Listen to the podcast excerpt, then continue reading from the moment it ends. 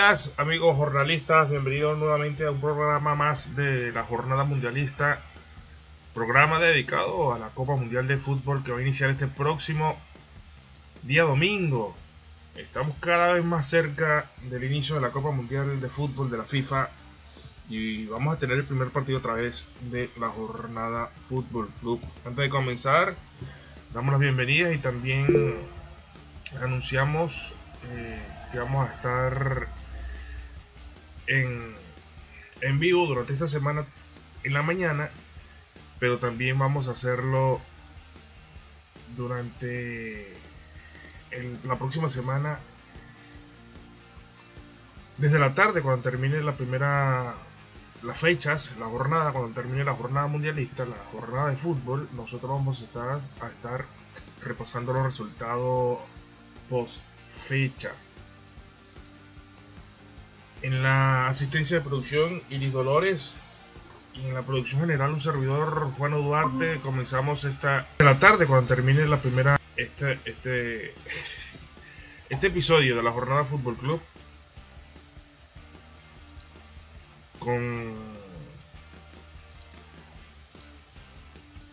información acerca del grupo E y F. Recordemos que nosotros estamos repasando esta semana los grupos Estuvimos el día martes con el A y el B.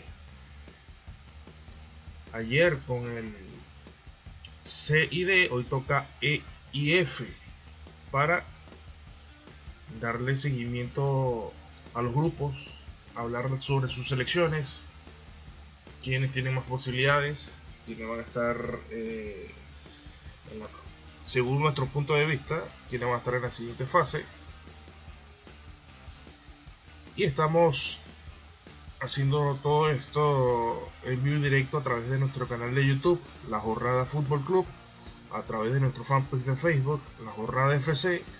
También estamos en Instagram, arroba la jornada FC y en Twitter, arroba la jornada piso FC. Este episodio también va a estar disponible en Google Podcast, en Anchor y también en Spotify nos buscas como la jornada FC y vamos a estar con todos los episodios de la jornada mundialista. También a través de nuestro aliado comunicacional somosnoticias.com.be vamos a estar presentes allí y ya estamos en, parrilla para que ustedes eh, sintonicen o lo que puedan sintonizar a través de Somos Noticias. Un saludo. Pero estamos saliendo en vivo, les recordamos a través de YouTube la jornada Fútbol Club y a través de Facebook la jornada FC. Bien, dicho esto, estamos esperando a nuestro partner Daniel García, que va a estar con nosotros dentro de poco, para empezar a hablar acerca de esta, esta parte del mundial, que son los eh, grupos E y F. Mañana culminaremos con el G y el H. El sábado hablaremos de los favoritos, de las decepciones, de las sorpresas o las sorpresas, todo depende del punto de vista de cada uno. Y ya el domingo tendremos antesala, partido y post partido de la Copa Mundial. El primer partido de la Copa Mundial de Qatar. Ecuador-Qatar. Vamos a estar atentos a los amigos ecuatorianos que tenemos unos cuantos a través de nuestras redes sociales. Vamos a estar con el partido entre la selección de Qatar y la selección de Ecuador.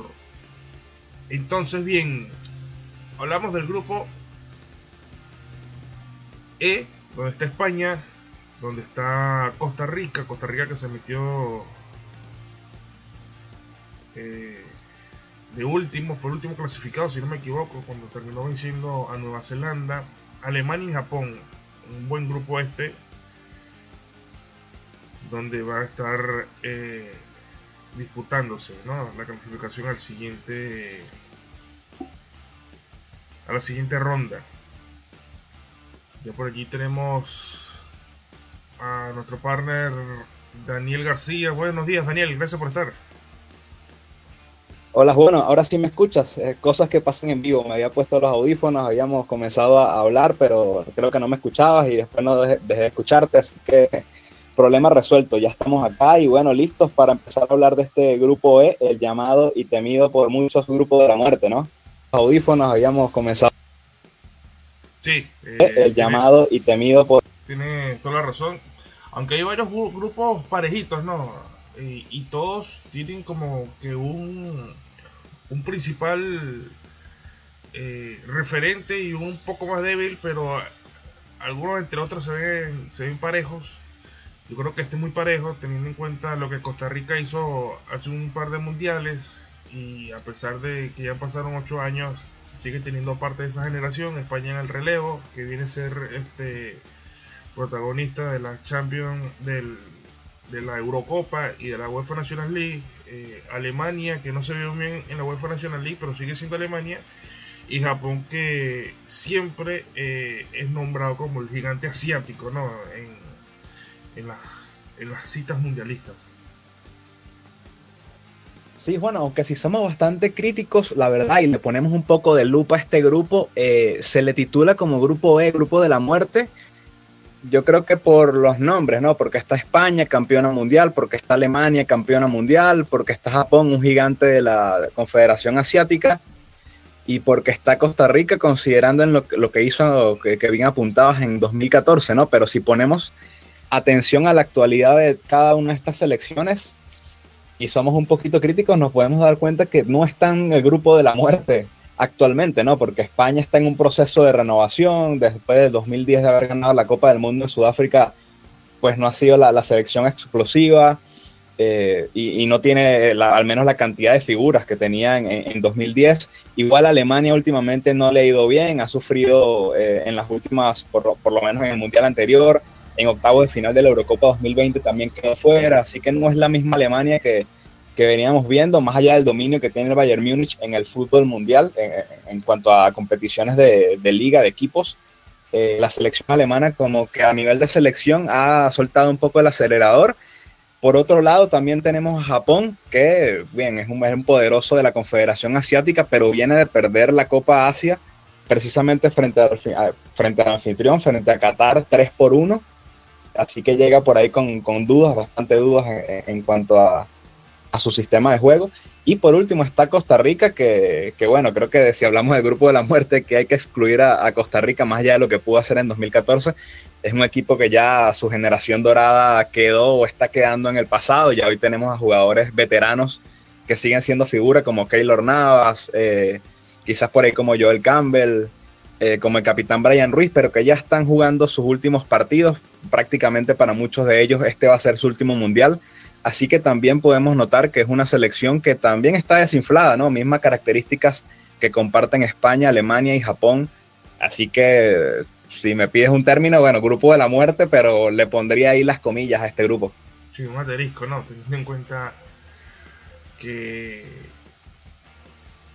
quizás la mejor cara de, las selecciones no están presentes para esta Copa del Mundo, pero bueno, este, por trayectoria, como bien dices, y, lo, de, lo de Costa Rica, los del Grupo de la Muerte, recordando acá cuando hacías mención de, de los ticos, en ese mundial en el 2014 se decía Grupo de la Muerte, pero no se tomaba en cuenta a Costa Rica, porque estaba Inglaterra, estaba Italia, estaba Uruguay y estaba Costa Rica, y muchos pensamos, porque me incluyo, pensábamos que los europeos iban a avanzar en ese grupo, teniendo en cuenta la jerarquía y, cómo llegaban al mundial.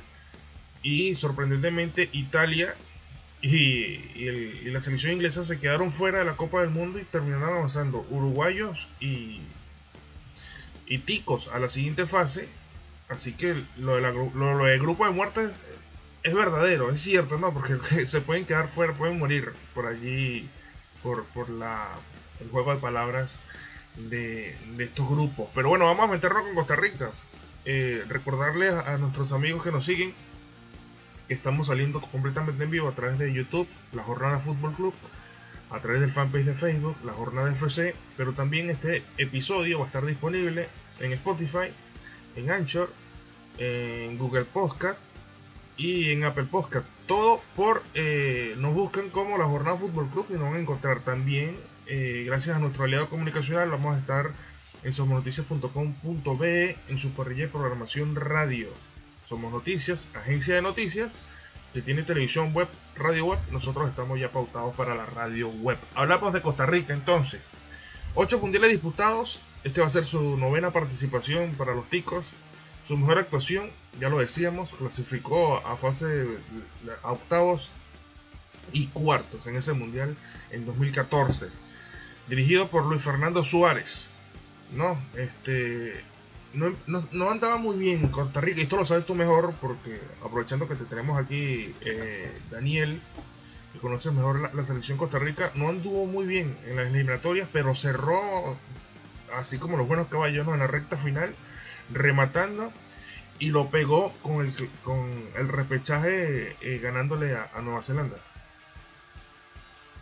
Sí, la verdad, unas eliminatorias con CACAF que eh, siempre son, digamos, tranquilas, siempre se la disputan Estados Unidos, México, Costa Rica y algún cuarto puesto que por lo general está disputándoselo Panamá, Canadá y Jamaica. Pero esta eliminatoria en particular fue bastante diferente porque Canadá, ese gigante dormido, abrió los ojos y se comió la eliminatoria, pero de principio a fin. Esto, bueno, por supuesto, complicó mucho más las acciones, vino dejando ese último cupo de, repechaje para selecciones, eh, eh, pues en las que Costa Rica estaba ya, ya tenía prácticamente asegurado siempre su boleto, ¿no? Y tuvo que jugarse la Costa Rica y, y por ahí tuvo una primera ronda en eliminatorias bastante deplorable. Tuvo que, como bien lo dices, acelerar, meter el, pisar el acelerador a fondo casi al final y sacarle puntos a, a Panamá, a México, en Ciudad de México, a Estados Unidos de local a Canadá de local. Tuvo que fajarse con los grandes, ganarle a los grandes y sacarle puntos a algunos en esa recta final y se terminó metiendo, bueno, eh, en última instancia. Eh, pero la verdad sí, fue una eliminatoria bastante irregular que puso en jaque y puso a cuestionar muchas veces la labor del, seleccionador Luis Fernando Suárez, eh, que del todo no termina convenciendo. Yo creo que más que nada la, fortaleza que le da el pase a Costa Rica es la fortaleza mental. Pudo hacer ese clic de, de decirle al grupo, bueno, estamos a un borde de la eliminación, ustedes deciden si pensamos en 2026 o matemáticamente como todavía tenemos opciones, salimos con toda la cancha y nos jugamos la vida. Y pues el grupo entendió eso, se jugó la vida y los resultados se le terminaron dando. Yo creo que más por, por ímpetu del grupo, por, por, el factor motivacional de, de, poder, bueno, quitarle ese último cupo del Mundial o de repechaje, mejor dicho, a Panamá y quedárselo ellos. Eh, sabiendo esa, esa, rivalidad histórica que hay entre, entre panameños y ticos, eh, pero no por un tema de, de, fútbol, no por un tema técnico, la verdad, en esa parte Costa Rica quedó mucho, quedó a deber muchísimo en lo que fue la eliminatoria. Y por eso llega con, desde mi punto de vista, llega con muchas dudas, sobre todo porque es una selección que sigue dependiendo de figuras eh, que ya están en las postrimerías, están ya jugando sus últimos partidos. Por ejemplo, en el arco, para nadie es un secreto, que detrás de Keylor Navas eh, está, va a ser el titular, obviamente, y detrás de, de Keylor Navas no, parece que no hay un, portero que entregue tanta seguridad en la selección de Costa Rica. En el medio del campo sigue, sigue pensando Costa Rica que Brian Ruiz va a resolver los problemas, ya un jugador eh, de avanzada edad que en estos momentos está, eh, pues, dedicándose un poco más a tocar la pelota, a dar pases largos, ya no tiene la misma movilidad del, del, del Brian Ruiz del, del 2014 y arriba en ataque sigue todavía dependiendo de alguna genialidad de eh, Joel Campbell, jugador también veterano que ya está, ya dejó de estar en el fútbol europeo, ahora está en el fútbol mexicano, está ya quemando sus últimos cartuchos. Entonces, eso es lo que siento y lo que analizo de Costa Rica, que está su columna vertebral está compuesta por jugadores que eh, pues no eh, están ya prácticamente jugando sus últimos partidos con la selección nacional y, no han podido todavía dar con algún jugador de la generación de relevo que realmente les aporte esa calidad que tienen todavía estos jugadores eh, claves para la selección de Costa Rica y poner esta, esto en un mundial donde el ritmo es muy alto, donde el ritmo es muy acelerado, donde son solamente tres partidos, si te equivocas puede ser letal, por ahí creo que hay mucho margen para que Costa Rica pues eh, quede en esta primera fase. Eh, mencionabas a Keylor, a Brian Ruiz, a Campbell y ayer también hice un comentario acerca mm, de la cantidad de jugadores. Primero, este mundial, y no sé si tú lo, lo vas a compartir conmigo, este pensamiento, esta idea, de que no, no tengo referencia, no, no ah, hice, intenté hacer el ejercicio mental ayer, pero no recuerdo un mundial con tantos nombres, con tantas estrellas presentes de todas las eh, selecciones, ¿no? sacando en cuenta cuántos jugadores referentes hay no solamente en sus selecciones, sino en clubes. Yo creo que este es uno de los mundiales con, mayor número de nombres de jugadores referentes. otra cosa, aparte de eso, también que, que lo comenté ayer, es la cantidad de jugadores que probablemente se retiren de su selección o que no estén presentes en el próximo mundial. Ayer yo nombré a muchos y hoy tú me nombras tres que no saqué la cuenta ayer. Que Navas, lo más seguro que nos siga, eh, igual que Brian Ruiz y, Campbell, eh, en un próximo proceso. Teniendo en cuenta más en Costa Rica, que muy probablemente se metan en la Copa Mundial del 2026. Primero porque se expanden los, cupos en todas las federaciones, en todos los continentes. Y segundo, porque el, Mundial va a ser en Norteamérica, entre Canadá, México y Estados Unidos. Eso aparte de los grupos, de, los cupos eh, que se le añaden a CONCACAF, va a tener tres más porque va, a jugar el, seleccionado, eh, se va a jugar las eliminatorias en, parte de CONCACAF, a menos que la FIFA diga que no, que esos tres cupos que se van a disputar eh, no se, no se les den de más porque como ya habían sacado una cuenta, iba a ser el primer mundial con 48 selecciones, pero sí, repito, creo que va a tener más posibilidades ¿no? de, ser eh, protagonista en el mundial presente, en el mundial siguiente, sin tener eh, esa, ficha de relevo como tú bien has mencionado. Sí, yo creo que por sentido lógico la FIFA debería otorgarle pase directo a Canadá, Estados Unidos y México. Eh, la verdad, no, todavía no tenemos esta declaración oficial, ¿no? Pero viéndolo desde la lógica, no me hace sentido que se jueguen partidos, por ejemplo, en México y México por alguna razón no haya clasificado al Mundial, aunque México obviamente debería clasificar. Y bueno, si dan estos tres cupos, obviamente Costa Rica tiene que estar ahí, si no sería una tragedia nacional. Y yo creo que eh, eso es lo que proyecta Costa Rica, ¿no? Empezar a... Y parte de la eliminatoria final también se vio eso, ¿no? Le dio pase a Anthony Contreras, a Jewison Brennet, a otros jugadores, eh, para empezar un poco a mezclar eh, ese talento joven pensando más en 2026. Yo creo que Costa Rica, bueno, clasificar a un mundial es un privilegio para cada una de las selecciones y para los seleccionadores nacionales pudo lograrlo para este, pero yo creo que la apuesta de Costa Rica es comenzar a construir de cara al 2026 y ojalá, yo creo que los ticos van a estar de acuerdo conmigo, ojalá en ese sorteo del 2026 pues pueda salir de alguna forma u otra eh, beneficiada a la selección tica. Ojalá le toque un grupo que no sea un grupo de la muerte, porque ya viene dos mundiales seguidos eh, viéndola y bailando con la más fea, como dice el dicho. Eh, así que bueno, ojalá también igual les pueda tocar un grupo donde puedan realmente demostrar eh, el potencial que tienen, así como fue en el 2014. Sí, bueno, yo no digo que, la FIFA no le vaya a dar el grupo directo a los tres grandes de, de Norteamérica. Lo que me refiero es si van a dejar la, eliminatoria del CONCACAF con esos tres cupos abiertos o se lo van a descontar directamente porque la cuenta que tiene la FIFA de los 48 clasificados ya está hecha. Entonces, si mete tres, que son las sedes, no sé si le reste esos tres cupos a, a CONCACAF, ¿no? Que igual, de igual manera, van a tener creo que uno o dos, dos cupos más. Y teniendo en cuenta que Costa Rica es uno de los referentes en, en las últimas Copas Mundiales de Coca-Cola metiéndose, quizás tenga la primera opción de, clasificar para el siguiente Mundial. Sí, seguramente, claro, se, se, pelearía ese cupo sobre todo con Panamá, con Jamaica y por ahí Trinidad y Tobago que pueda meterse, a no, ver, a no ser de alguna sorpresa de Honduras, eh, que por ahí hasta había estado un poco dormida.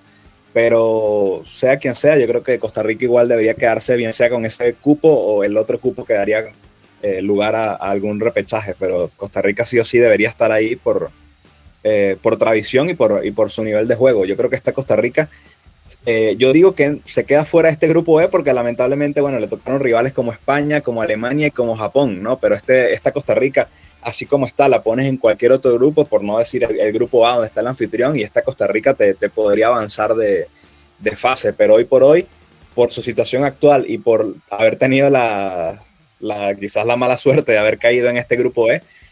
Por eso me parece que esto va a pesar bastante y, se va a quedar fuera. Bien, ya hablamos de las figuras de Keylor Navas, arquero que en el 2014 saltó el Real Madrid, duró allí hasta el 2019, luego fue al PSG y hoy en día es suplente en el PSG porque por la llegada de Donnarumma el, el italiano que, que, lo relevó de su cargo, pero sigue siendo un excelente y creo que en Centroamérica es el mejor arquero que existe en, Centroamérica. más allá de, la experiencia y también la sabiduría que a tener Memo Ochoa en México. El director técnico Luis Fernando Suárez, colombiano, 62 años, llegó en el 2021. Esta selección de Costa Rica está rankeada 31 en el mes de octubre 2022 en el ranking que mensualmente publica la FIFA. Se clasificó al Mundial, ya lo decíamos, de repechaje, luego de una segunda vuelta en las eliminatorias de CONCACAF a todo remate. Y en este 2022 tiene 7 victorias, 2 empates y 2 derrotas. La selección Tica, que va a debutar el próximo 23 de noviembre frente a España. El 27 iría contra Japón. Y el primero de diciembre contra Alemania. Aquí sería complicado decir, no, se tiene que jugar la clasificación contra tal selección. Creo que aquí se va a jugar la clasificación en todos sus partidos, porque la verdad que está complicado eh, el andar no solamente de Costa Rica, sino también de Japón. Y ojo, España en este cambio generacional que está haciendo, y, la misma Alemania, porque eh, también está metiendo algunos cambios y algunos, eh, el, jugador de punta no, no puede estar que que se lesionó, también pueden eh, perder puntos. No, Costa Rica y Japón pueden ser juez y verdugo en este grupo. O uno de los dos dar la sorpresa dependiendo de los resultados contra los dos grandes europeos. Sí, ya pueden dar. Eh, mi duda realmente es si le alcanzará para, para ser líder del grupo, pero bueno, estamos en un mundial. En el 2014 pensábamos lo mismo, que entre Italia, Inglaterra y Uruguay se iban a disputar los dos pases y terminó metiéndose Costa Rica. Yo lo digo y lo veo por el tema de que esa generación ya estamos hablando de que fue en el 2014, estamos hablando casi ocho años después y, todavía, bueno, el tiempo no, no, pasa en vano, ¿no? Y por ahí puede causar ese, ese pequeño efecto y veo que eh, todavía no están al 100% consolidados esa generación joven que eh, está intentando impulsar Luis Fernando Suárez. Sin embargo, si analizamos los amistosos, después de haber eh, clasificado al Mundial, ganándole 1 a 0 el repechaje a Nueva Zelanda. Costa Rica empató 2 a 2 con Corea, Corea del Sur. Venció 2 a 1 a Uzbekistán y le ganó 2 a 0 a Nigeria. Quizás no sean los rivales más llamativos, pero lo que sí es que ha, podido demostrar al menos solvencia en este tipo de, amistosos para llegar lo más preparado posible a esta Copa del Mundo. Sí, y también mencionar que en los amistosos quizás los resultados no sean lo, más llamativos, sino el funcionamiento del equipo y bueno, este, seguramente el profesor Suárez sacó provecho de ello, teniendo en cuenta que enfrentó rivales eh, asiáticos y va a tener, va a tener que, enfrentar uno en el grupo. Y, hablamos de Japón. Sex, séptimo mundial para Japón, mejor actuación en 2009 cuando fue local en 2002. Eh, uno de los más fuertes de su continente sin duda alguna y no falla una cita mundialista desde el 98. O sea que el 98 para acá ha estado presente en todos, sus, eh, en todos los mundiales. Eh, la figura de Japón, Takumi Minamino, jugador del Mónaco, arrancó su carrera en su país natal, pero tras una gran temporada fue nombrado jugador joven del año, hizo sus maletas, se fue para el Salzburg, donde jugó por 5 años y en 2020 por el Liverpool. Acumula 27 en sus 27 años, 200 partidos disputados en el viejo continente y es el jugador más peligroso de Japón. Su entrenador, otro japonés, Hajime eh, Muriyasu, de 53 años, tomó el cargo como director técnico de Japón en el 2018, sin títulos, pero disputó una final, la final de la Copa Asia frente a Qatar, como lo dijo hace poco Daniel García, donde Qatar alzó su título. Es ranking 24, Japón eh, en octubre 2022 se clasificó al Mundial eh, por ser uno de los dos primeros del grupo B de las eliminatorias asiáticas. Y su rendimiento este año ha sido de 8 victorias, 3 empates y 2 derrotas. Los japoneses inician su travesía en el Mundial el 23 de noviembre frente a Alemania, el 27 irán contra Costa Rica y el 1 de diciembre contra España. La verdad que es complicado, tú lees los partidos y es complicado decir que, Costa Rica y, Japón puedan, hacer algo en este grupo, ¿no? Sí, sin embargo, Japón, bueno, la, yo creo que es la, el más grande representante que tenemos de la Confederación Asiática de, Fútbol, siempre con, historia y siempre, eh, como bien apuntabas, clasificando y, metiéndose en instancias importantes en, en, las Copas del Mundo, ¿no? Eh, yo creo que los volantes y, la ofensiva es lo que tiene esta selección, este dinamismo que, a muchas selecciones le cuesta seguir, ¿no? De hecho, eh, esta selección tradicionalmente eh, juega con un 4-2-3-1, poniendo tres volantes, todos volantes ofensivos, todas personas, jugadores rapiditos, como ese que mencionabas, Minamino, jugador del Mónaco de Francia. así que es una selección que generalmente suele hacerle mucho daño a los equipos que, que defensivamente suelen ser un poco desordenados, ¿no? Y en este camino vemos también revisando que Japón, como para tener la referencia de Sudamérica, enfrentó a Paraguay y Brasil en partidos amistosos. A Paraguay lo golea 4 a 1 y con Brasil pierde apenas por la mínima, ¿no? Los últimos partidos amistosos de Japón fue un empate a 0 con Ecuador, vence 2 a 0 a Estados Unidos y le propina una goleada 3-0 a Corea del Sur. Así que es una selección eh, pues que llega con, con, bastante buen ritmo y que, si me lo preguntas, más que Costa Rica, yo creo que Japón es el que puede por ahí quizás dar la sorpresa o al menos dar alguna que otra zancadilla que, complique, que le complique la vida a, esta España y a esta Alemania en, este grupo E. Digo, yo le tengo un afecto a, Japón, no sé por qué, pero a la selección de fútbol, claro está. Y yo me emocioné mucho el mundial pasado porque cuando clasificó y le tocó Bélgica, uno decía en primera instancia, oye, fuerte, puede, puede, incluso hacer hasta golear a Japón. Y no, le jugó de tú a tú, incluso estuvo ganando un partido y fue el mejor partido del mundial, si no me equivoco. 4 a 3 terminó ese partido en octavos de final, donde Japón hizo referencia a ser gigante asiático al jugarle tú a tú a una de las mejores selecciones del mundial de Rusia, de, sí, de Rusia 2018, pero no le alcanzó mm, y pudo este, el cuadro belga terminar de remontar ese partido y sacar a Japón. Eh, por aquí estaba leyendo y, tengo, recuerde que parte de esta información usted la puede conseguir a través de nuestras redes sociales, en Twitter, arroba la jornada piso FC, en Instagram, arroba la jornada FC, en Facebook también, arroba eh, la jornada FC y en nuestra comunidad de YouTube, la jornada Fútbol Club, están eh, una fotico de, nuestra, de las selecciones con una pequeña referencia acerca de su historia en los mundiales y, y su presente. Bien, te decía que tiene muchos jugadores en Europa, o sea, varios. Tampoco es que está, está, está blindada jugadores que participan en Europa, pero tiene a Oshida, que juega en la Sampdoria en Italia, a Wataru Endu, que juega en el Stuttgart, a Shibasaki, que juega en el Leganés, Kamada en el Frankfurt, Junya Ito en el Genk, Takehiro to Tomisuyu, discúlpeme la pronunciación si hay algún japonés presente, en el Arsenal. Minamino, que hablamos que juega en Liverpool, fichado por, también por el Liverpool. O sea que tiene jugadores interesantes este, que hacen vida en el fútbol europeo, que tienen ese roce internacional y que le puede eh, dar, digamos, eh, buen andar en la Copa del Mundo, teniendo en cuenta que enfrenta a dos selecciones directamente de Europa y, esto, estos jugadores, esta base de la selección de Japón participa en el viejo continente.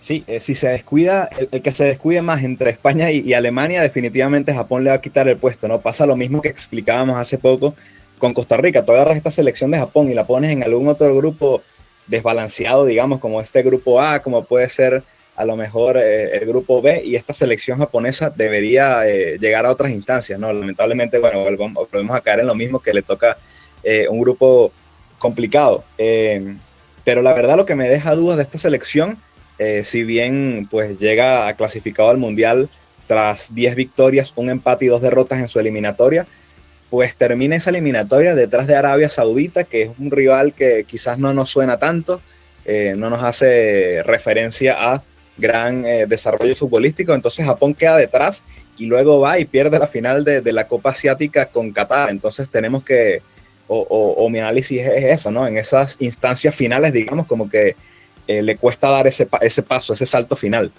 Eh, pues ya veremos de qué está hecho en este grupo S y si le alcanza y, puede dar la sorpresa. Yo creo que Japón bien podría ser lo que fue Costa Rica en el grupo de la muerte del 2014. Y Japón, cuidado, podría meterse detrás de España o detrás de Alemania en este grupo E. Yo es una opción que no, no descartaría. Sí, hablando de, de que, que cuestan los partidos instancias finales, no pudo mantener un 3 a 1 en el Mundial pasado contra Bélgica y lo terminó perdiendo casi que en la última jugada dentro de los 90 minutos de, compromiso. Hablamos ahora de España. Además, bueno, un, punto, un punto importante, yo creo que aquí en este grupo la presión, y ojo con esto, la presión la tienen España y Alemania. Japón no tiene presión, Costa Rica no tiene presión. Vamos a ver si esto juega, eh, eh, les favorece o, más bien les juega en contra a estas selecciones, tener la presión de clasificar y al final terminar equivocándose y cayendo en manos de Costa Rica o de Japón, alguna de estas dos selecciones llamadas grandes en este grupo. Sí, claro. Eh, al, momento, y teniendo en cuenta que si estas selecciones eh, llega a perder con su homólogo eh, europeo, va a tener que ganar sí o sí sus otros dos partidos y, ahí, ahí, puede terminar de, de ¿no? Una de estas dos selecciones que, tienen que buscar la, manera de sacarlos, no, no los puntos fáciles, no, pero sí con selecciones de menor nivel tratar de sacar los puntos sí o sí y esa presión puede, puede jugar un poco en contra.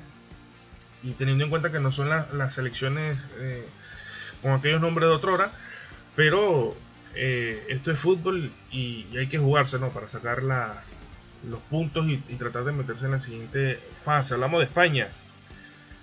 Eh, décimo sexto mundial para la selección europea, para la selección española. Mejor actuación, 2010 campeona del mundo. Y de ese cambio solamente creo que queda Busquets, ¿no? De, ese, esa plantilla campeona que también supo alzar par de Eurocopas llega a esta cita mundialista con ese cambio eh, de generación y un Luis Enrique que lo ha hecho muy bien porque ha, metido muchos jóvenes durante este tiempo corto. Y si no me equivoco fue semifinalista en la Eurocopa, fue semifinalista en la última National League y se metió nuevamente en el Final Four de la National League reciente, ganándole a Portugal en el último partido de la fase de grupos en Portugal. O sea que ha hecho bien el cambio y, le ha respondido, como decimos nosotros los chamos, a, Luis Enrique. Sí, una selección española que, eh, pues por cómo viene eh, y lo que ha sido sus últimos años, con una que otra polémica, digamos que sí, eh, del técnico Luis Enrique. Creo que ha, sabido, ha sabido pues, eh, adaptarse bien ese modelo de juego, a ese 4-4-3 y a esas decisiones también de Luis Enrique, ¿no? De dejar afuera y ser el encargado de dar ese paso a esa generación dorada de, España a traer estos nuevos eh, jugadores jóvenes que puedan pues mantener el nivel que tiene esta selección, como bien dices, dentro de las primeras 10 de la, del ranking de la FIFA. pues en la Eurocopa 2021, para de irnos a lo que fue su, última experiencia más importante. Eh, fue semifinalista tras ser eliminada con Italia, que definitivamente al final fue campeón en esa, en esa instancia. Y bueno, en sus partidos amistosos, Portugal viene de ganarle a España, como bien hacías mención, viene de perder con Suiza 2-1 y también de ganarle a República Checa y otra vez en un partido meses anteriores también a Suiza por la mínima. ¿no? Es una España que, que tiene jugadores jóvenes, que se considera una selección bastante rápida y que tiene como principal figura a Pedri, una, una joven promesa del fútbol español, actualmente jugador del Barcelona, eh, que pues podría o, podríamos ver si, si, está llamado a ser el jugador del Mundial, lo podría ser, podría estar de por sí antes que comience el Mundial, podría estar ya eh, nominado previamente a ser una de las figuras del Mundial. Bueno, Pedri que tuvo un 2021 cargadísimo de partidos. Eh, al final del año calendario se, se lesionó teniendo en cuenta esta cantidad de partidos que tuvo, pero bueno, eh, recuperó y, como es un, muchacho, todavía un joven, eh, le queda mucha carrera y se puede recuperar muy rápido y sí, incluso muchos portales, nosotros también en la jornada Fútbol Club, en nuestras distintas redes sociales, disculpen, colocamos como figura Pedri porque eh, es el, el que tiene mejor presente, eh, digamos, en ofensiva y el que proyecta mucho más para esta selección española, que sin duda alguna va a tomar el referente de esta selección mm, de este mundial en adelante, ¿no? Y seguramente va a ser no digamos el, mejor jugador de la Copa, pero sí uno de los que más eh, va a tener reflectores para ver su, su desempeño en esta Copa Mundial. Director técnico Luis Enrique llegó en el 2018, 52 años para el español. Tiene un buen récord de 24 victorias, 12 empates, 6 derrotas. España llega a este mundial en el ranking FIFA en el, séptimo lugar en octubre de 2022 y su rendimiento este, este año ha sido de 5 victorias, 2 empates y una derrota. España va a iniciar su camino mundialista el 23 de noviembre frente a Costa Rica. Se va a disputar, me atrevo a decir, el liderato en la segunda fecha frente a Alemania y va a cerrar contra los japoneses. Contra el cuadro nipón cierra España su camino en, esta, en este grupo de la Copa Mundial. Sí, tiene, pues si nos ponemos a analizar rivales y sacamos al menos por el, eh, por el ranking FIFA, eh, va a tener un debut contra Costa Rica que sí o sí va a ser un partido bisagra y España tiene que salir con todo, tiene que salir a, ganarlo porque luego le va a tocar un grupo bastante, podemos avisar, bastante exigente, ¿no? Enfrentarse a, Alemania y a Japón y más vale llegar a esos enfrentamientos con tres puntos en el bolsillo que con un empate o con una derrota que sería algo realmente eh, grave para, ellos. Eh, ahí yo creo que veremos la, o, me gustaría ver cómo va a operar España después de los octavos de final, los cuartos de final, si obviamente termina avanzando y clasificando. Eh, porque esas son las instancias, ¿no? Donde uno dice que generalmente los grupos jóvenes eh, les cuesta un poco más, suelen cometer errores, quizás ya preso del presa del cansancio de este exigente grupo E, eh, puede abrirse el margen para uno que otro error, uno que otro partido irregular, así que que por ahí puede, puede ser el, o, puede estar en el panorama de, España para esta, para esta Copa. Si me lo preguntas, eh, la verdad yo veo selecciones, para serte franco, no veo España, eh, yo creo que ni siquiera me atrevo a decir en la semifinal, ¿no? Yo creo que va a ser una selección que debería pasar esta fase de grupos y hay que ver los cruces, a ver con quién se va a enfrentar en, en octavos de final o en cuartos de avanzar, pero eh, creo que todavía no le veo la solidez para poder estar entre las mejores cuatro y mucho menos para una final cuando tenemos hoy en día a selecciones como Argentina, como, como Francia, eh, como Portugal, como la misma Bélgica, que eh, por lo menos en, en actualidad llegan, sí, y Brasil, se me olvidó mencionarlo igual, que llegan quizás con una actualidad un poco más llamativa, ¿no? Quizás esa pueda ser por ahí la, la ventaja de España, que nadie los está considerando y por ahí no tienen tanta presión como si lo tienen otras selecciones. Pero pues a nivel de juventud hay que ver cómo responde, sobre todo en las instancias finales. Bueno, España, Luis Enrique ha metido a la selección en los últimos cuatro, en los últimos tres torneos. Eh, Eurocopa 2021 la metió en semifinales. La eh, UEFA National League 2021 la metió en semifinales. Y la actual que se está jugando, la actual UEFA National League, también se metió en semifinales en el Final Four Así que, bueno, no digamos a temer, pero sí sabe jugar. Luis Enrique con sus chamos, con sus chavales, como dicen en España, eh, las instancias, mm, los torneos cortos de selecciones, así que eh, no, me atrevería a sacarlo a la ecuación, pero tampoco a darlo como favorito a España. Eh, es un gigante que se está reestructurando y puede dar también pasos grandes en, esta Copa del Mundo. Pero yo creo que la responsabilidad de este grupo cae en Alemania, en llevarse el grupo, en ser primero y ser líder. Y más allá es de ganar sus tres partidos por historia, por presente, por jugadores. Bueno, por presente no tanto, porque le fue muy mal en, la última UEFA National League.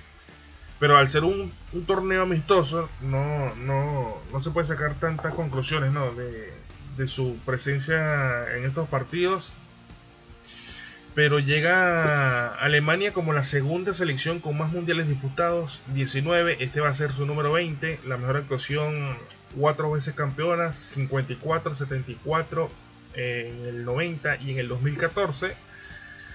Es una protagonista fija en, las Copas Mundiales y también protagonista fija en instancias finales, más allá que en en 2018 se quedó la fase de grupo, ¿no? Luego de haber sido campeona. esa maldición, hablaba también de, Francia el día de ayer y esa maldición que, persigue a los campeones del mundo Creo que Brasil fue la única que se saltó a la fase de grupos cuando en 2006 igual, de igual manera lo eliminó Francia en su transcurrir en los partidos directos, pero pesa esa, esa responsabilidad de ser campeona del mundo y también a la Alemania el 2018 le pesó. La figura, no sé si compartes con nosotros Joshua Kimmich, el jugador del, Bayern Múnich, que parece ser un todoterreno, puede jugar de lateral, de mediocampo, de defensor, de, volante. Es un todoterreno este Kimmich. Sí, sin lugar a dudas, eh, apunto lo mismo, la, la, figura de esta Alemania y, podría también, ¿por qué no ser una figura del Mundial dependiendo de el desempeño de Alemania eh, en esta Copa del Mundo, ¿no? Pero un momento para, para cerrar el punto de España, ¿no? Y haciendo eh, el cruce, el posible cruce con el grupo, recordemos que el grupo E se enfrentaría al grupo F en octavos de final. Si España eh, termina clasificando, pues le esperan en octavos de final, bien sea Bélgica o bien sea Croacia. Así que va a tener un duelo pues bastante rudo en, en esta siguiente instancia si definitivamente avanza en la fase de grupos, ¿no? Eh, sí, yo creo que los de Alemania, uno piensa en Alemania y, en los últimos años, más allá de, meterse o venírsele a la cabeza la selección, se le viene el Bayern, el Bayern Múnich, que ha literalmente hecho una hegemonía en el fútbol europeo y, pues en el fútbol alemán todavía más. Así que eh, sí, yo coincido contigo en que Alemania es la llamada eh, por esa tradición, por, por ser campeona del mundo y por sobre todo el nivel eh, futbolístico que ha demostrado este equipo del Bayern Múnich, que aporta parte de la base de esta selección alemana, pues es la llamada a, liderar este grupo, este grupo E.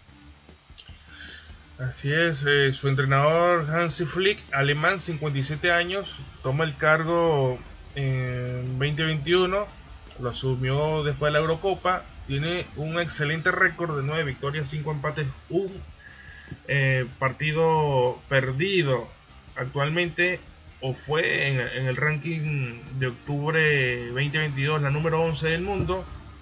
Clasificó al mundial ganando su grupo en las eliminatorias europeas y tiene un récord eh, en 2022 de dos victorias, cinco empates, una derrota. La selección alemana que debería ganar sin ningún tipo de problema este grupo es la opinión. Ya vamos para allá para ver cómo, cómo nosotros dejaríamos este grupo en un posible cruce.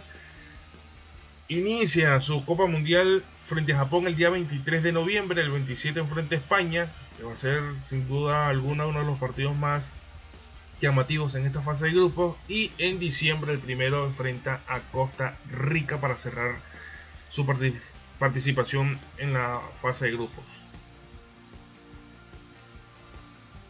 Sí, una Alemania que, eh, analizando un poco los partidos amistosos, bueno, más allá de, haber combinado la, plantilla titular con la suplente, eh, ha tenido una montaña rusa, ¿no? Primero empata con, Hungría, luego en los últimos meses golea 5-2 a, Italia, luego pierde con Hungría por la mínima, empata 3-3 con Inglaterra, y pues me parece ayer fue este partido, eh, pierde, o mejor dicho, gana pero por la mínima 1 a 0 a una selección de, de, Oman, que bueno, la verdad ahí era un partido, creo que estos partidos de sparring de último previo al Mundial, donde las selecciones buscan un rival muy inferior como para hacer una fiesta de goles y llegar con confianza en sus delanteros, en su equipo eh, en general, ¿no? Y termina quizás un poquito preocupado por haber ganado eh, apenas por la mínima con el gol, con un gol de Fulhum al minuto 80, 81.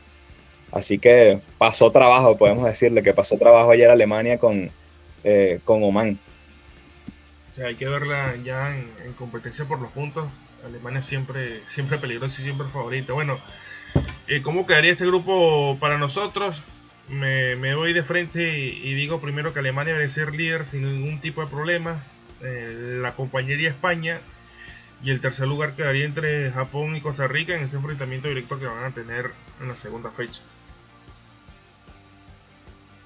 Sí, no, coincido, coincidimos ahí totalmente. Ahí Alemania debería eh, pues quedarse con el liderato de este grupo y luego pues dejar ese segundo puesto para, para España. Esto, este liderato de Alemania o este presunto supuesto liderato de Alemania que estamos apuntando en el grupo E lo enfrentaría al segundo del grupo F. En grupo F, recordemos, compuesto por Bélgica, Canadá, Marruecos y Croacia.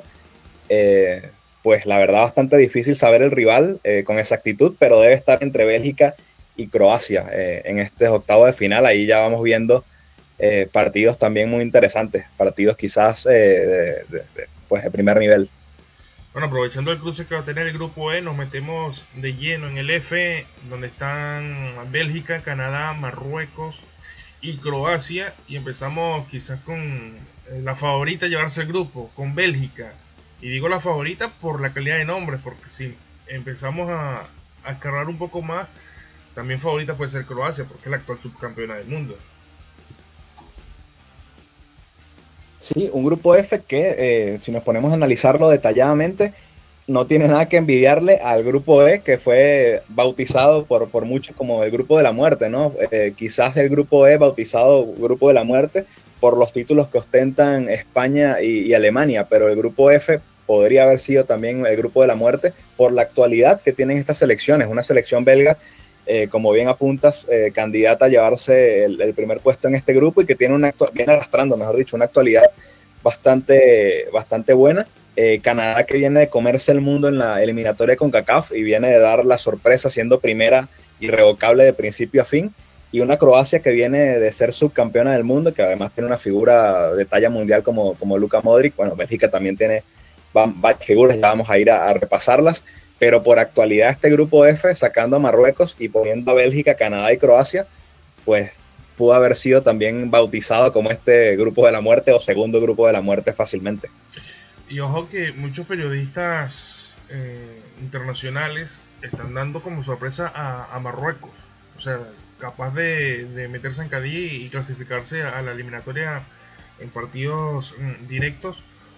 Más allá de, de nombres, el funcionamiento y, su figura, que es eh, Hakimi, pero ya vamos a ir para allá de, Marruecos. Me llama la atención lo que dices acerca del grupo de la muerte, que, puede reflejarse también en este, porque Canadá terminó siendo primero, quizás no en la mejor eliminatoria del mundo, pero sí sacando, sacando del trono, ¿no? A la actual campeona de la Copa Oro, que es eh, Estados Unidos, y al gigante consecuente eh, México, quitándolo de ese primer lugar y, asegurando esa clasificación. Así que va a ser bonito este grupo, pero hablamos de Bélgica para ir poco a poco, ya vamos avanzando. 13 mundiales disputados, este va a ser el décimo cuarto, mejor actuación, 2018, eh, que terminó tercera. Eh, su figura, bueno, cuánta figura tiene Bélgica, ¿no? Pero podemos hablar de, de Bruin como el, el estandarte, el principal, teniendo en cuenta que Hazard no en su mejor momento, Lukaku está lesionado y no sé qué otro jugador podría pelear ese, ese, título de, figura en Bélgica. Pero también podemos meter a Courtois, porque Courtois fue la figura de, de Bélgica contra, contra Brasil en los cuartos de final del Mundial pasado para terminar de sacar a la canariña.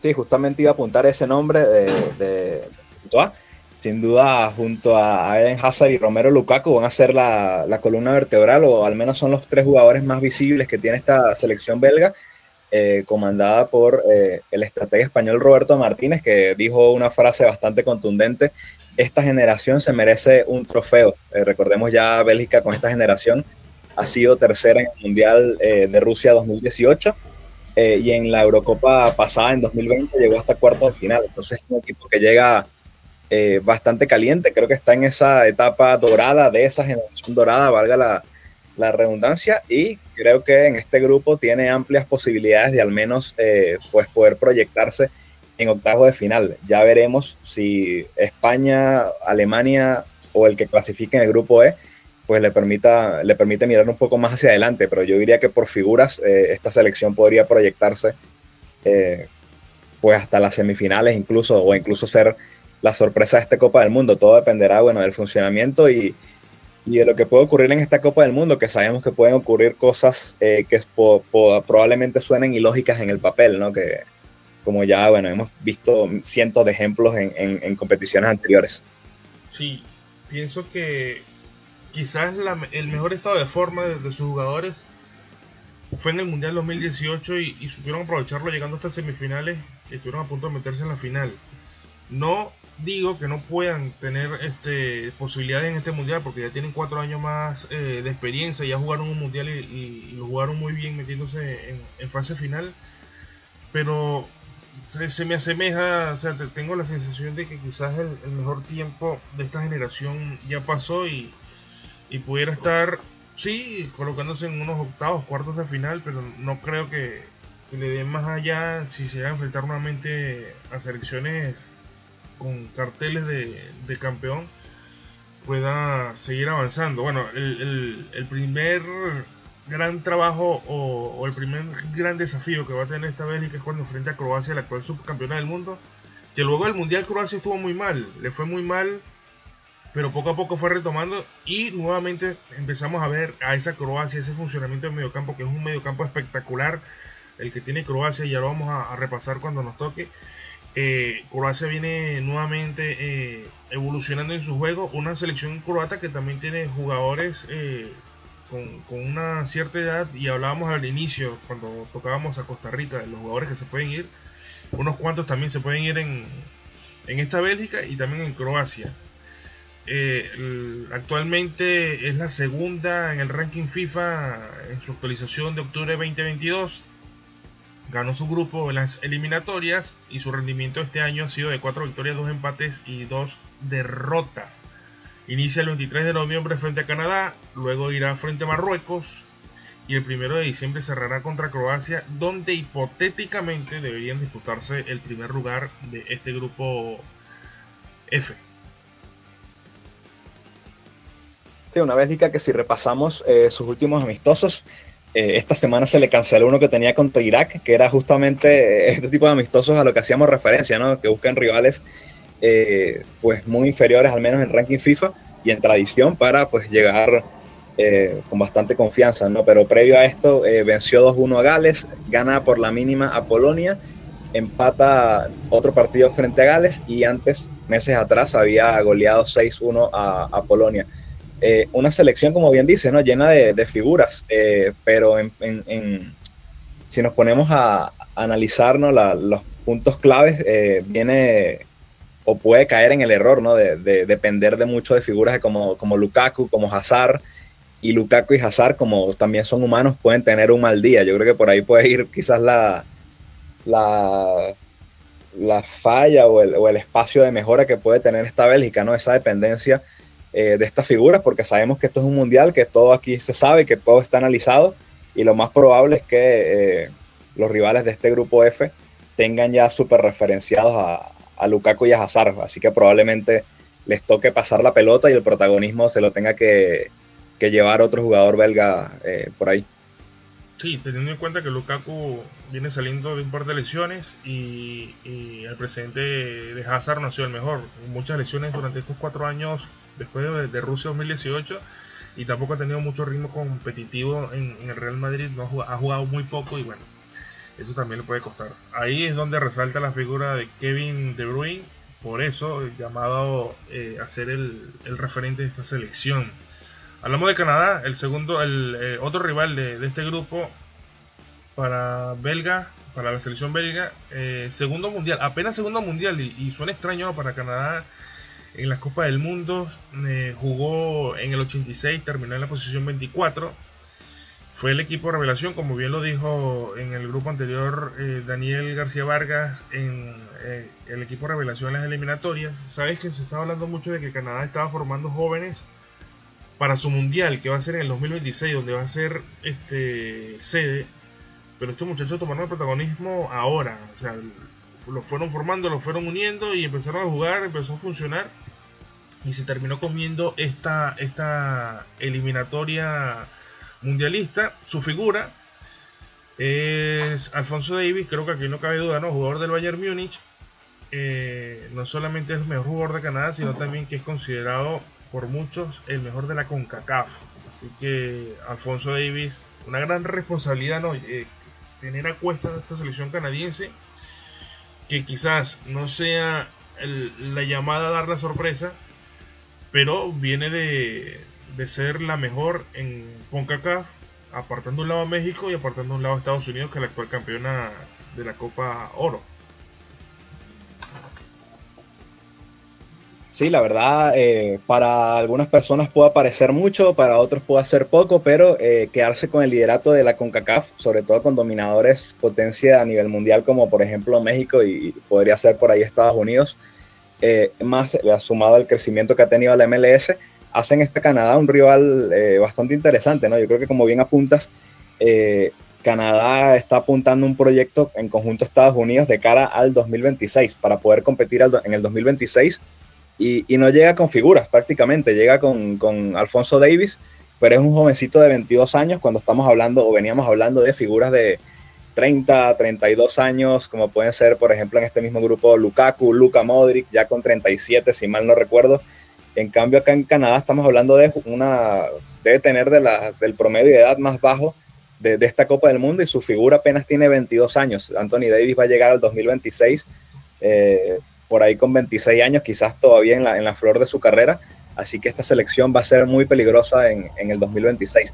Eh, para, esta, para este mundial, bueno, le tocó a este grupo con, con Bélgica y Croacia, que creo que por actualidad lo van a superar, eh, pero va a ser igual un, un, buen reto para ellos y para poder irse midiendo, a, a poder, ir midiendo su nivel, a ver a qué nivel eh, pueden estar y cómo pueden verse favorecidos en el 2026 teniendo la localidad. Creo que eh, el proyecto de, Canadá para el 2026 va a ser por ahí de, cuartos de final o semifinales. El entrenador de Canadá, John Herman, inglés de 47 años, toma el cargo en 2018, iniciando el 2018 con 30 victorias, 4, derrotas, 4 empates y 10 derrotas, sin títulos, pero con una muy buena actualidad. Eh, a pesar de haber mm, dominado ¿no? toda la eliminatoria con eh, su ranking más actual es el puesto 41 en octubre de 2022 y su rendimiento este, este año ha sido de 6 victorias, sin empates y 4 derrotas. O gana o pierde eh, Canadá este año y va a iniciar su camino mundialistas el 23 frente a Bélgica, 23 de, de noviembre, el 27 irá frente a la selección de Croacia y el 1 de diciembre frente a Marruecos.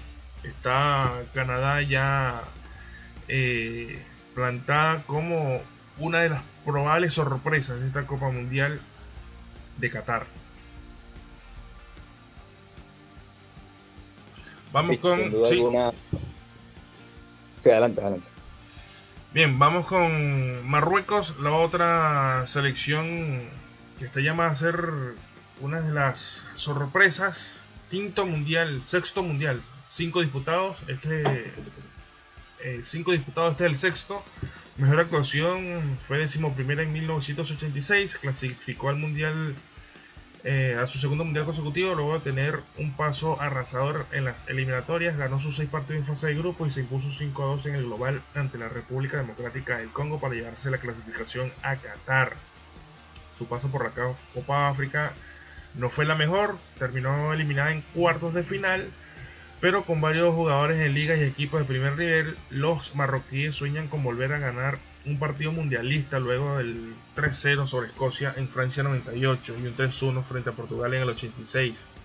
Sus únicas dos victorias en 16 encuentros, las que tiene Marruecos en su eh, transitar mundialista. La figura a, Charf, aquí, aquí me puedes ayudar con, el nombre de Hakimi, lo conocemos como Hakimi, estuvo, fue eh, eh, jugador del Real Madrid, jugó muy poco, fue al Inter, fue figura en el Inter solamente un año y ahí saltó al PSG, al PSG de las estrellas.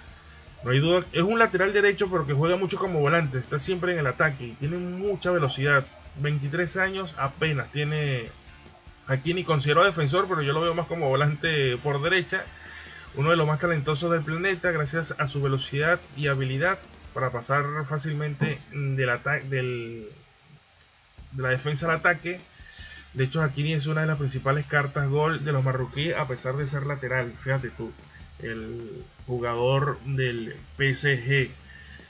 Y bueno, 12 partidos como titular entre eliminatoria y Copa Africana. Es la figura de, esta selección marroquí, pero muchos lo dan como, como un posible favorito de esos tumbas gigantes, Daniel. Sí, yo creo que la, gran duda de esta selección marroquí, más allá de, figuras y de tener eh, la mayoría, por no decir todos sus jugadores en el fútbol europeo, es eh, lo que arrastra su eliminatoria, ¿no? Una eliminatoria eh, africana donde se elimina con rivales como la República Democrática del Congo, como Guinea, como Sudán,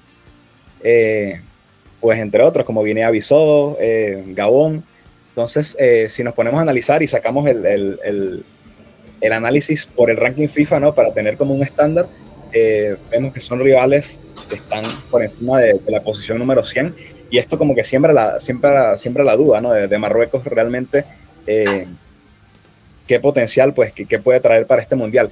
Yo creo que lo más curioso de esta selección, eh, más allá de, la figura que bien mencionabas, Arraf Hakimi, es también lo que está pasando con Jabrane, un jugador que altas. Recordemos que el año pasado hubo un mundial de fútbol sala donde Marruecos le fue bastante bien y Jabrane fue una de las figuras, ¿no? Y ahora se pasa al fútbol campo y también termina siendo convocado y va a ser eh, parte de esta Marruecos que, va a disputar esta Copa del Mundo.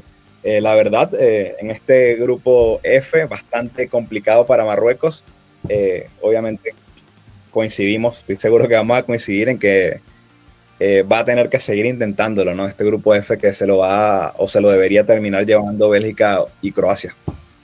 Mira, revisando la, plantilla para este mundial, Bono, el arquero en el Sevilla, Aquini en el PSG, tiene también jugador en el Bayern Múnich, Marroquí en el Valladolid, en el West Ham, eh, tiene jugadores en la Fiorentina, en la Sampdoria, parte de jugadores también en la Liga Belga, en el Chelsea está Ziyech, en el Marsella, en Toulouse, en el Osasuna y también compañero del arquero Bonú en el Sevilla está Joseph en Nesri.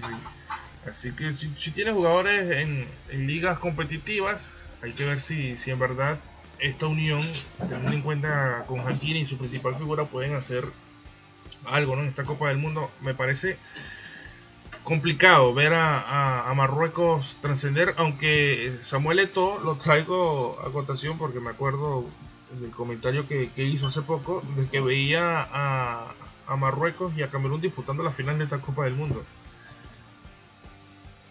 Sí, un comentario bastante curioso. Eh, pues por ahí no veo descabellado ver una selección africana eh, resaltando al menos en esta Copa del Mundo, ¿no? Pero si nos vamos a eso, para mí la sorpresa eh, de la selección africana debería darla eh, Senegal, por encima de Ghana, por encima de Camerún. Yo creo que de las selecciones africanas, Senegal es la que está, o desde mi punto de vista, estaría llamada a dar la sorpresa por la cantidad de figuras que tengan, que tiene, pero ya va a ser materia de, bueno, de otro análisis en estos momentos. Bien, eh, la selección de Marruecos enfrentará el 23 de noviembre a Croacia, el 27 irá contra Bélgica y cerrará el 1 de diciembre contra Canadá. Pasamos rápidamente a la última selección de este análisis de estos grupos, que es Croacia, la actual subcampeona del mundo. Cinco mundiales disputados, es increíble. Eh, Croacia, en sus antiguos cinco mundiales, en sus primeros cinco mundiales, es eh, o mucho o es muy poco porque en su primera participación, recordemos, jugó semifinal de la Copa Mundo de 98 y en la en 2018 terminó siendo finalista. En las otras tres se quedó en fase de grupo. O sea, es una selección croata es capaz de estar en la cúspide de un mundial o ni siquiera avanzar a octavos de, final. Vamos a ver con una camada experimentada y la mayoría eh, con esa experiencia mundialista de haber sido subcampeona del mundo, a ver qué que termina de hacer en, este mundial de Qatar, donde quizás Rakitic sea una de las figuras faltantes de esta selección que decidió dar el paso acostado hace poco, pero tiene jugadores eh, espectaculares como Brozovic, como Perisic, eh, Kovacic, eh, Luka Modric, o sea, tiene un quizás el mediocampo, el mejor mediocampo de, de la Copa del Mundo. Sí, a Croacia podríamos llamarla la, Uruguay de Europa, ¿no? Un país eh, súper pequeño, a menos de, de 4 millones de habitantes, que pues se ha podido ganar el respeto de, Europa y del mundo entero en consideración a lo que hizo en, Rusia 2018, donde fue subcampeona del mundo.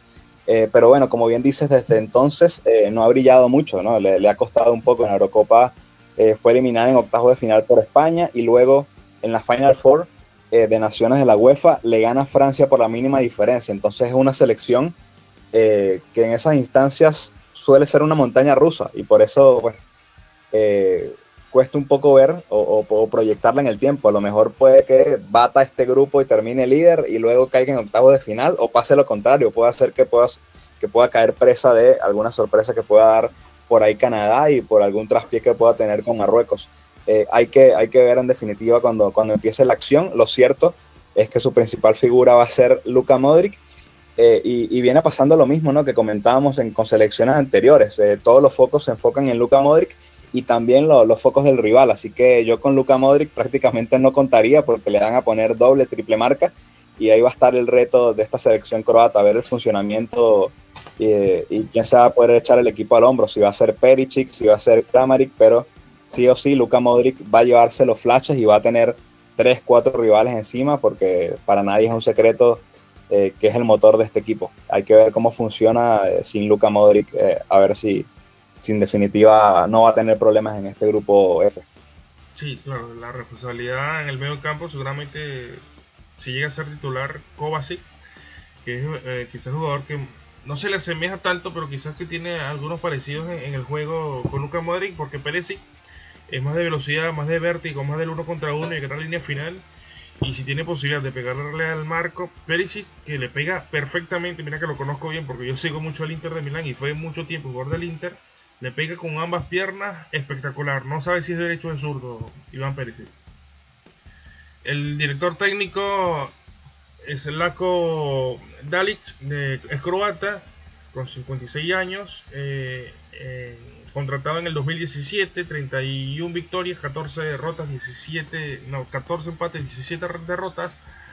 El ranking con el que llega a esta Copa Mundial es el número 12 en octubre de 2022 y tiene un 2022 eh, parejito. Decíamos que, no le fue, no le había ido bien post mundial, pero que ha venido remando hacia adelante. Tiene 6 victorias, 2 empates y una sola derrota. Inicia su transitar mundialista frente a Marruecos va a ser una bonita prueba para, para Croacia, para ver cuál es el, verdadero Croacia en este mundial. Luego irá frente a Canadá e irá como que de menos a más. La selección, en cuanto a sus rivales, enfrentará a Canadá y cerrará contra Bélgica, que repito, debe ser el partido que nos dé el primero o segundo de este, de este grupo una selección croata que también se limitó mucho a jugar amistosos, ¿no? Jugó la, National League, eh, tuvo victorias frente a Dinamarca, Francia, eh, Austria y el único amistoso que ha jugado hasta ahora luego de esta competición ha sido un amistoso que jugó esta semana con Arabia Saudita, donde gana por la mínima diferencia, ¿no? 1 a 0. Eh, así que tal parece que va a ser como la, la, tendencia de, o mantiene la tendencia Croacia, ¿no? Resultados muy ajustados. Es una selección que golpea luego sabe eh, pues poblar el mediocampo, sacar pelota y defenderse bastante bien, mantener los resultados. Así que bueno, esta va a ser una de las claves de este equipo para eh, poder pues golpear sobre todo a Canadá y a, Marruecos y poder quedarse con, un puesto en este grupo F. Sí, que sin duda alguna, abuelo de pájaro, como decimos nosotros, debe ser 1-2 con, con Bélgica. Y bueno, con eso vamos eh, culminando para dar nuestra opinión acerca de cómo quedaría este grupo. Y sin lugar a duda, ese último partido va a decidir el primero. Sin lugar a duda para mí, ¿no? Porque Canadá tiene lo suyo y Marruecos lo están metiendo por ahí como sorpresa. Que la verdad es que yo conozco muy poco Marruecos más allá de Hakini. De, cómo puede funcionar eh, en este grupo que, que es bastante complicado teniendo el primero de la CONCACAF, teniendo a Bélgica que fue semifinalista el mundial pasado, y teniendo a Croacia, que fue finalista, imagínate tú. Entonces, eh, Bélgica y Croacia se van a disputar el 1-2 en la última fecha, y ya bueno, Canadá y Marruecos también se disputarían en la última fecha quien quedaría tercero, ¿no? Sí, yo creo que aquí poco vamos a, variar o, poco no vamos a coincidir. Yo creo que igual Bélgica debería quedarse con el liderato de este grupo y el segundo puesto pues dejárselo a la subcampeona del mundo reciente, Croacia. Así es. Bueno, eh, Daniel, nos vamos despidiendo ya. Pasamos la hora de transmisión, este análisis. Mañana cerraremos con los últimos dos grupos. Los grupos que también están bastante, bastante bonitos, ¿no? Brasil con Serbia, Serbia que sacó a Portugal del grupo directo, Suiza y Camerún. Y el H que está Portugal, Ghana, Uruguay y la República de Corea. Que vaya partido el, de Ghana Uruguay, ¿no? A pesar de que no son los mismos intérpretes, e, esa historia que pasó en, Sudáfrica todavía queda y, hay como una especie de, de, venganza por parte de los ganeses ante los uruguayos. Sí, bastante interesante va a estar ese análisis el día de mañana. Eh, y también, bueno, hablar quizás un poco, si nos alcanza el tiempo, de, de Qatar, ¿no? Cómo se vive eh, esa, estas últimas horas previo al Mundial. Ya por ahí ayer hubo una primera polémica con un periodista al que le querían quitar la cámara, entonces ya empiezan a, a verse ese tipo de cosas que también pues, hacen falta y, ocurren en, países como este y que también eh, prende un poco ¿no? lo que va a ser la atención de la Copa del Mundo, porque ya estamos prácticamente a horas de, esta nueva competición que, tanto le gusta y que tanto convoca a millones de personas. Sí, han pasado ya unas cuantas cosas. Incluso eh, hubo una especie de fiesta a, inicios de semana de algunos, decían fanáticos, ¿no? Argentinos, brasileños, franceses, españoles. Y cuando se acercaban los usuarios eh, en Instagram empezaron a tomar fotos y decían que tenían más cara de catarí de estos países. Y luego se supo que fue la organización que le pagó a, ciertos grupos para quizás armar un poco de, aire mundialista. Así que está pasando cosas. Yo lo dije, lo vengo diciendo hace rato que, este mundial va a dejar más cosas extradeportivas que el, lo, propio fútbol. Ya será tema para mañana. Daniel, gracias por estar en la asistencia de producción Iris Dolores. En la producción general, un servidor Juan Duarte. Estuvimos completamente en vivo a través de nuestro canal de Facebook, eh, la jornada FC, en YouTube, la jornada Fútbol Club también recordar nuestras redes sociales en Twitter, arroba la jornada piso FC, en Instagram, arroba la jornada FC. Este episodio, aparte de salir de Facebook y YouTube, también va a estar disponible en Anchor, en Spotify, en Google Podcast y en Apple Podcast. También nuestro aliado comunicacional somosnoticias.com.b nos va a colocar en su parrilla de programación somosnoticias.com.b que es un, eh, una agencia de noticias tiene canal eh, digital y también tiene radio digital. Así que por allí también nos pueden sintonizar. O lo que nos sintoniza por allí, si quieren escuchar en vivo y quieren participar con nosotros, ya saben que estamos completamente en vivo a través de YouTube e Instagram. 9 de la, durante esta semana, Daniel, vamos a estar en la mañana hasta el domingo. 9 eh, de la mañana en Ecuador, Colombia y Perú, 10 de la mañana en Venezuela y Bolivia. Y a partir del lunes 21, que empiezan las jornadas completas de fútbol del Mundial, vamos a estar 5 y 30 horas de Venezuela en las tardes repasando lo que fue toda la fecha mundialista, toda la jornada mundialista. Y con invitados, vamos a tener también eh, invitados que nos van a hablar eh, acerca su opinión, ¿no? También de, lo que suceda en la Copa del Mundo y también en Sudamérica algunos invitados que nos pueden dar su opinión acerca de la selección que va a participar en la Copa del Mundo. Daniel, eh, gracias por estar y muy buenos días. Gracias a ti por la invitación y por supuesto nos vemos para seguir comentando esto que se viene porque se viene Qatar 2022. Bien, eh, hasta luego, será hasta una próxima oportunidad. regresamos mañana en redes sociales, arroba Juan Duarte Gol. Y bueno, será hasta mañana. Gracias.